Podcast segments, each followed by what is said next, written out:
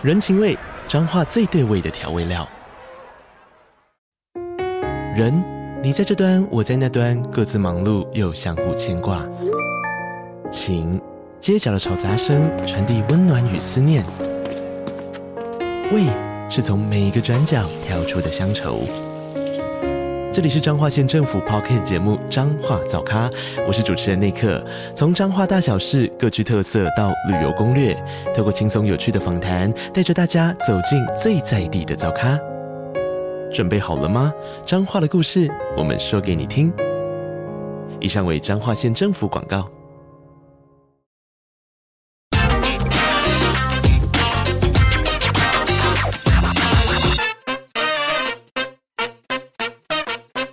最近大家很关注的一个新闻呢，就是这个比特币又重返四万美元了。不过这几天好像又掉下来了。比特币今年呢，可说是让大家惊喜连连哦。最近呢，这个美国的 SEC 也宣布呢，这个要允许一些的这个比特币的 ETF 上架哦。那今天呢，我们也来谈一个台湾最近很夯的一个话题哦，就是这个台湾币圈风暴。让我们欢迎深度内容中心资深记者邱金兰。嗨，大家好，我是邱金兰。嗯，事不宜迟，我们赶快来讨论一下最近这个台湾发生在台湾的币圈风暴到底是怎么一回事呢？国内呢最近传出啊，王牌交易所这是一个呢有通过金管会法遵声明的业者，他卷入了一个这个，我们就姑且称之他这个贩售空气。币的这个诈骗案哦，那到底这起的诈骗案是怎么发生的呢？一个合格，感觉是一个合格的交易所，又怎么会卷入不法的交易呢？我们来赶快请阿兰姐来告诉我们。是的，警方呢日前的讯息是指出是说，呃，国内前三大虚拟货币交易所之一的这个 S 王牌交易所呢，他的一位前贪信的负责人跟合伙人林姓男子，他们合作三年来呢，就利用这个假广告诓骗超过百位的这个投资人，然后去买这些没有价值的虚拟货币，那涉诈的规模达到十亿元。那这个林姓男子他主要是透过一些呃社群媒体的广告。用话术来诱使投资人购买他们推出的 MOCT 叫做魔卷币啦，还有什么 NFTC 啦、BNAT 等虚拟货币哦，宣称未来这个看涨的报酬非常的高。那潘信前负责人呢，他则提供这个王牌交易所，让这些虚币来上架，可以借借此提高这个可信度。那实际上呢，投资人买到的。背后是一些没有实质营运支撑的一些空气币。那等到发现这个币值直线掉落，然后没有办法变现的时候，才知道被骗。那最惊人的是，昨天又传出一个最新的消息，是说连王牌交易所现任的负责人，也就是知名的律师事务所所长哦，王成欢，他也遭到收押禁见了。这这位形象良好的律师，竟然也是传出可能是整个诈骗案的首脑之一。这件事让币圈跟律师界都惊呼实在不可思议哦。那刚刚安妮有提到说，这个合格的交易所又怎么会涉入不法嘞？其实所谓的合格交易所，我们看哦，主要是从。有没有通过金管会的这个法遵声明来看？因为根据洗钱防治法规定，虚拟资产业者必须跟金管会申请，呃，完成这个法遵声明。那今年到一月四号为止呢，官网上显示的是以二十五家完成这个法遵声明，那王牌就是其中的一家。但实际上呢，这些只是从洗钱防治的角度来看。它并不代表业务是完全合法的，所以呢，金管会他在揭露取得法遵声明这些名单中的副助理呢，他特别去强调说，完成法遵声明不并不代表金管会给予核准或任何形式的认可。讲白话就是金管会没有挂保证啦。那现行法令对于这个虚拟资产呢，只有管洗钱，没有管业务。那王牌事件呢，可以说暴露国内所有虚拟资产监管的问题，包括虚币发行人的监理呢是处于真空状态，除非你发的是证券型代币，也就是所谓的 STO，才有受到金管会现行的法令的监管，那其他的虚币则没有。那在这个 IEO 所谓的首次发行交易所呢，像刚刚那个摩券币就是这种 IEO 发行出来的哦，在这个发行虚币的过程中呢，交易所它是扮演一个重要的角色。但从这次来看，显然王牌交易所他没有做好把关的一个一个责任哈。那这一次呢，前任跟现任的王牌负责人呢，也都卷入这个诈骗案。交易所负责人是不是要有一定的资格条件呢？也是另外一个问题。总而言之呢，这次交易所王牌交易所事件呢，可以说是国内虚拟货币交交易监管问题的一个缩影。嗯，这样听起来，其实我们可以做一个简单的这个比拟哦，它可能未必是这么百分之百比拟哦。那但我们就是大概。大概讲一下这个状况是怎么一回事呢？这就好比我们这个一般那个呃，台湾有那个证券交易所嘛，然后台湾这个呃，就是证券交易所可能有很多的公司去他那里这个上市，然后成为这个股票发行，然后投资人呢就在这里买股票了，然后。竟然呢，这个很类似的状况呢，是发生在这个啊，有他也叫自己是交易所，就是有一个这个作为这个虚拟币的这个交易的这个场所。那在这个场所里面当中哦，就是竟然这个诶，交易所不仅没有把关，而且好像疑似自己也卷入这个炒币哦，就是说诶，在这里发行的这个呃虚拟币，它其实背后是没有这个任何这个营运的这个活动或价值。我们就讲说，这个虚拟币其实就是一个凭空发展出来的一个空气。比它其实背后也不代表说，哎，它可能代表某个项目正在开发或是什么的。那这跟这跟大家在那个期待说，哎，这个我们去交易所买到的这个币应该要是个真的，但没想到说，哎，它居然是假的。那我们我这样的比拟其实也不不见得说，哎，百分之百符合，因为其实正确呢。金管会对于这个证券交易所管理是非常严格的，包含说，哎，谁可以这个，谁可以做这个交易所啦？那谁可以来上市啊？然后上市公司呢，可能你都还要发布这个定时定期都还要发布这个财报。但是对于这个虚拟币哦，因为毕竟它是这几年一个新兴的一个很时髦的数位的这个，我们叫它姑且叫数位货币好了，在这个奠基在这个数位世界里的这个货币哦，那可能在台湾对于这个监管啊，或者对它的认识，其实没有这个这么的重周。言这么的这么的缜密哦，然后所以也让一些可乘之徒呢，就是找到了一个时机呢，就让。不少人成了这个冤大头哦。那其实呃，最近国外其实也有一件跟这个加密货币相关的大事哦，那就是美国的证管会 SEC 啊，它核准了十一档的这个比特币 ETF 啊，让不少喜欢比特币的投资人信心大振。那相形之下呢，台湾的这个虚拟货币之路哦，就是听起来连这个像样的第一步都没有。为什么呢？这个为什么台湾好像感觉对这个虚拟货币啊，或者对这个数位世界，好像就是这个态度。好像是比较保守哎，不晓得说阿莲姐你是怎么看的？的确哦，哦国内现行的法令对于这个虚拟资产、虚拟货币它的规范呢，仍是只停留在洗钱防治的阶段。那去年呢，行政院虽然有指定金管会来担任具有金融投资及支付性质的虚拟资产平台的这个主管机关呢，但是呢，金管会他当时就决定采循序渐进的方式来做管理哦。那先订定一个指导原则，并由业者筹组工会，再有工会定自律规范来做约束。换言之，这个投资跟支付的主管机关有了，哈，已经指定了，但现阶段还是采取业者自律的管理方式，还没有一个订定一个相关的这个法令来做监管。那金管会的想法是说，他希望呢，先强化业者自律，然后累积一些管理的经验啊，那也一。同时呢，持续观察国外的监理这个发展方向，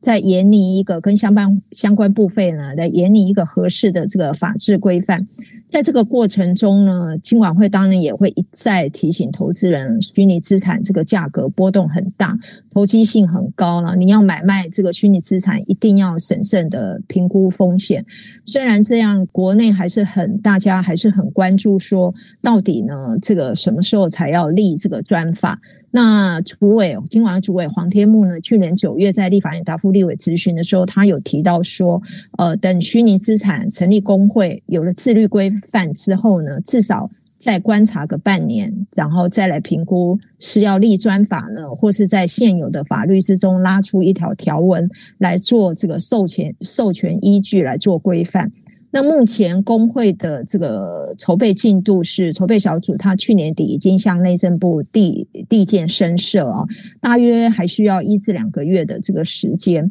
那虽然在金管会的指导原则要求下呢，将来公会自律规范它也会订定一个虚拟资产上架下下架审查的一个机制，但这些都还是只是一个自律规范哦，并没有太强的这个约约束力。那因此很多人都认为立专法才是治本之道。那上个会期呢，已经有立委提出。专法草案，不过因为呃新的届新届立委出来，如果要提的话，就要再重新提。那未来这个立专法会不会在立委提，还在观察。那有不少人是赞成立这个专法，但也有声音反对哦，担心这个专法它会扼杀创新。但是呢，如果你要避免扼扼杀创新，你不立专法来管理的结果。就是无辜的投资人要买单，就像这次王牌事件的投资人一样。那因为国内这个立法监管虚拟资产的动作实在太慢了，所以在这个美国又核准比特币现货 ETF 发行之后，也让人担心说是不是会有衍生更多的投资人保护问题。以国内目前还没有对这个虚拟货币这个资产管理业务有一个相对应的法制来看。国内投信业者他不能去发比特币现货 ETF 的话，可能形成一个情况，就是受监管的合法业者他不能做，但是呢，不受到金管会监管的这些业者呢，他反而可以去发用这种发行比特币基金这样的一个概念呢，去募募集资金来投资比特币，那这对投资人的保护呢是更加的不利。如果将来这个合法的管道走不通，不论是投资人直接到国外去投资，或是国内有不受监管的业者呢，他集资去投资比特币 ETF，这个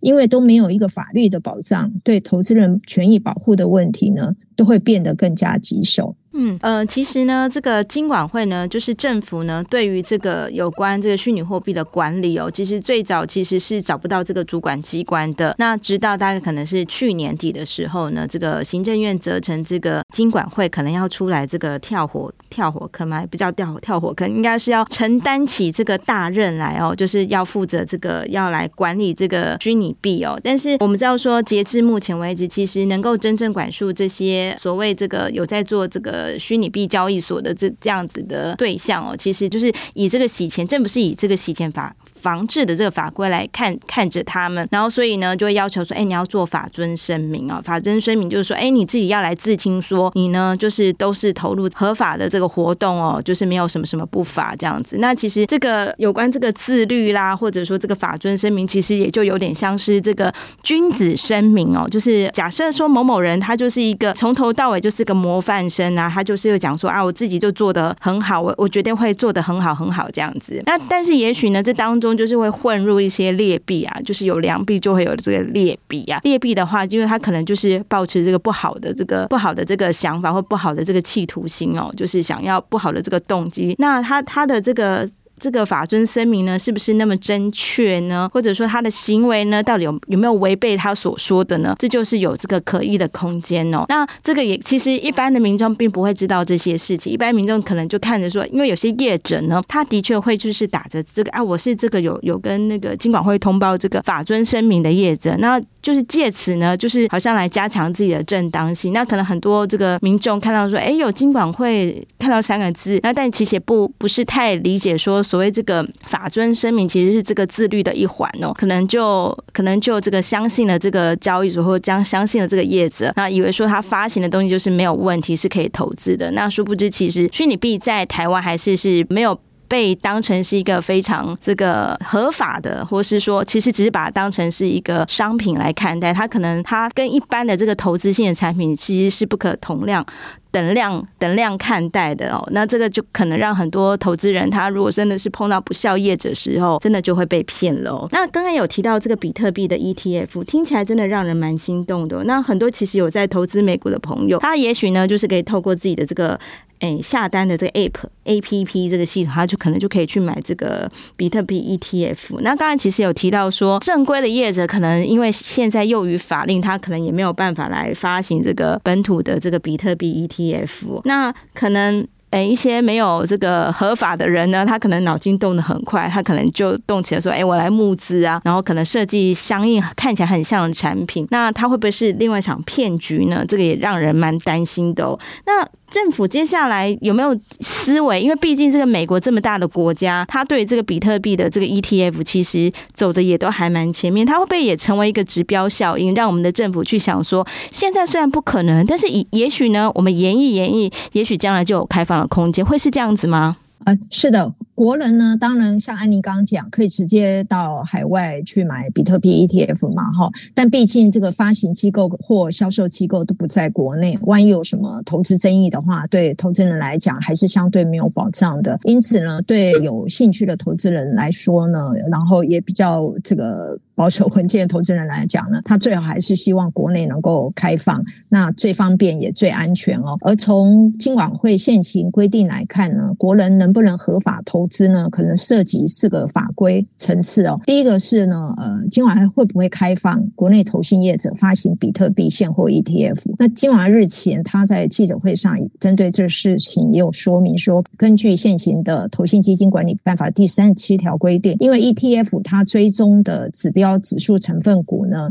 必须是有价证券。而比特币不是有价证券，刚刚讲了嘛，它还是目前国内把它视为商品，因此呢，国内投信呢还不能发行这种比特币 ETF。那至于会不会跟进美国来开放呢？金管会目前说法是说需要进一步了解国外的做法，那收集资料后再进一步研究。那第二个层次是法规层次是国内投信是否能以单一连结的方式去发行一档 ETF。然后再去投资国外的比特币现货 ETF，这种单一连接的方式，它等于间接让国外的 ETF 在台湾挂牌。那目目前国内也有一档这样的单一连接的 ETF。不过呢，根据投信基金管理办法规定呢，你单一连接呢有一定的资格条件限制，包括境外的基金呢，你连接这个境外基金呢，他们不，他不能去投资黄金啊、商品现货以及。不动产，那刚刚讲了嘛，目前这个国内对比特币这些加密货币还视为商品，而不是有价证券，因此初步来看，它就不符合单一连接的条件。那第一个跟第二个这两个法规问题呢，看来都涉及比特币的定位哦，是比较大的这个政策性问题。在这个政策未定调之前呢，现阶段看来是还还没有。不会去马上去启动这个研究。那第三个是第三个法规是说，投信业者能不能发行组合性组合型基金，也就是这种 fund of fund 哦。去投资国外的比特币现货 ETF，虽然投信基金投资的比特币美国比特币 ETF，它也是一个有价证券，但根据金管会有一个函令，它规定哦，你这种组合型基金投资了国外有价证券，你还是有一些种类的跟范围的限制。那这个函令里里头呢，它就规定哦，投信基金你投资的这个国外呢有价证券呢，包括必须在集中市场交易的股票。存托凭证等，以及追踪、模拟或复制标的指数表现的指数股票型基金，也就是 ETF。所以目前呢，今晚他要确认的是说，这个比特币 ETF 呢，它是不是符合刚刚。念的怎么追踪模拟或复制复制标的指数表现的 ETF 这句话，那像一些主动式的 ETF，它就不见得会有一些标的指数，因此呢，这个部分呢，必须这个确认这个比特币现货 ETF 的性质之后呢，才能知道国内投信业者能不能发这种组合型的基金。如果可以的话呢，会在今晚会再评估看是不是有需要相关的配套，譬如包括投资人保护等等。那这个部分呢，听说金管会他已经有先请周边单位去收集资料来进行研究。那最后一个第四个这个法规呢，是券商复委托投资国外有价证券的标的呢，能不能包含这个美国比特币现货 ETF？现行的函令规定是。对于这个付委托投资国外有价证券的范围，当然会有一些的规定嘛，哦，其中当然也是有 ETF，但是呢，因为这个比特币现货 ETF 它是一个新的商品哦，它跟传统的 ETF 不太一样，所以今晚会它内部现在有在加速在研究说，看这个比特币现货 ETF 呢。它是不是可以列为这个复委托投资的范围？因此呢，总而言之，这四个法规或是函令来看呢，这个券商复委托投资管道能不能放行呢？看来应该是可能是最快可以知道答案的一个管道。是，嗯，这样听起来哦，就是有一个结论，就是总之呢，比特币 ETF 在台湾目前是没有这个本土的这种比特币的 ETF，所以如果这个听众朋友听到说，哎，我在。就一档什么什么什么的，这个可能都要先打一个问号啊，因为其实金管会目前是没有开放。但当然，如果有种情境是我们自己这个呃，透过自己的这个美股那种海外的这种下单系统是可以去买，但是可能这个风险责任也是要自己来扛这样子哦。那这个金管会关于呢未来有没有可能开放呢？这个我们就来拭目以待了。那最近大家其实也会很关心哦，除了这个王牌交易所之外，还有没有下一颗未爆弹？阿兰姐，这个我们可以知道吗？还有没有下颗这个未爆弹啊？这个问题应该很多人都想都想知道，但恐怕也是一个未知数。不过呢，这个几几个币圈的同业都说，可能还会有第二家，只是呢外界知不知道而已，有没有闹出闹得很大闹出来而已。因为呢，为什么会这样？因为很多这个虚拟货币交易平台呢，它其实以前都他们同业间都知道嘛，都会上了一些很多奇奇怪怪的币啊。其中呢，有些就是跟像这一次这个王牌上架那个摩券币一样，它都一种空气币。什么空气币是到底是什么？就是你虚币的发行公司呢，它没有实际的应应用或营运，它只是单纯炒币的一个用途。那听说这个王牌出事之后呢，有一些交易平台呢，它陆陆续续已经撤掉一些可能有问题的币，以避免跟王牌一样出状况。那实际上，我们整体来看哦，国内这个呃圈币圈的这个所谓加密货币呢，可以分两大类来看。一种呢是像比特币啊、以太币，还有规模前两大的稳定币，像呃那个 USDT 泰达币或 USDC 等呢，这些都是所谓的主流币。那另外一种呢是有公司性质，背后有营运主体的一些虚币项目方啊，或是所谓的发行公司呢，它。在交易所上架发行虚币来募资，然后去做一些业务，也就是所谓的这个 IEO 首次交易所发行哦。那我们从这个传统金融角度来看的话，这些项目方呢，等于是未公开发行公司嘛，他把股权当做币来发。那虚拟货币交易所，他如果没有做好审查，让这些虚币上架，就会发生类似这个王牌的事件哦。那诈骗集团他在卖的空气币呢，就跟感觉就跟以前这个卖未上市公司的股条一样，这未上市公司可能就是一个空壳公司，不是有实质营运的公司。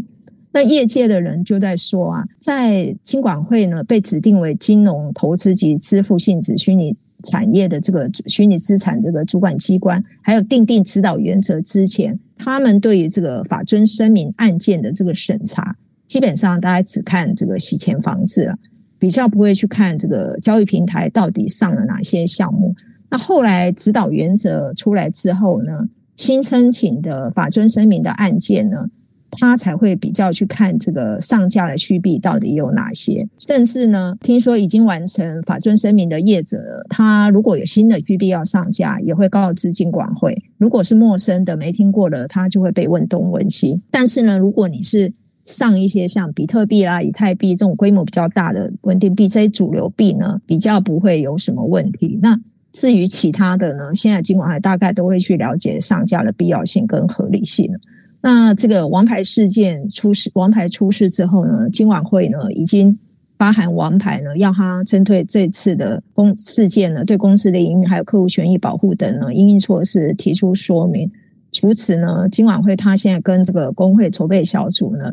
也针对上架下架标准呢进行讨论，其中包括不符合你如果不符合上架标准的项目呢，是不是要限期下架？该如何处理等等？但是呢，都有讨论，但目前都还没有一个结论出来。因此呢，在此之前呢，投资人如果你要投资这种高风险的虚拟货币的时候呢，要特别注意，尤其你买的如果不是主流币的话，可能要更加小心了。是对，我们讲说哦，那个空气币跟不是空气币的差别到底是什么？那比如说，大家对于这个比特币或以太币，大家都非常信任它，因为对于它的这个发行的这个机构或者它它这个运作的逻辑，比如说比特币就讲说，哎，它这个挖矿是根据什么样的时间产生多少币，到什么多少年之前，总共只会有多少多少颗这个币。那对于它这个发币的逻辑呢，其实是比较这个感觉比较稍微比较透明，而且这个比特币其实在世界上除了台湾以外，可能有些地方是。真实的是可以拿来用的。那其他比较没有听过的这种非主流币，有可能就是被创造出来，那或者呢被宣称它背后可能，比如说连接某一档什么某某个公司的什么建案啊，某公司的什么一个个项目这样等等的。那实际上呢，又有谁是真正去核实说到底他们讲的是真的还是假的哦？那这个就让投资人在持有或是投资这个呃虚拟币的时候要特别小心。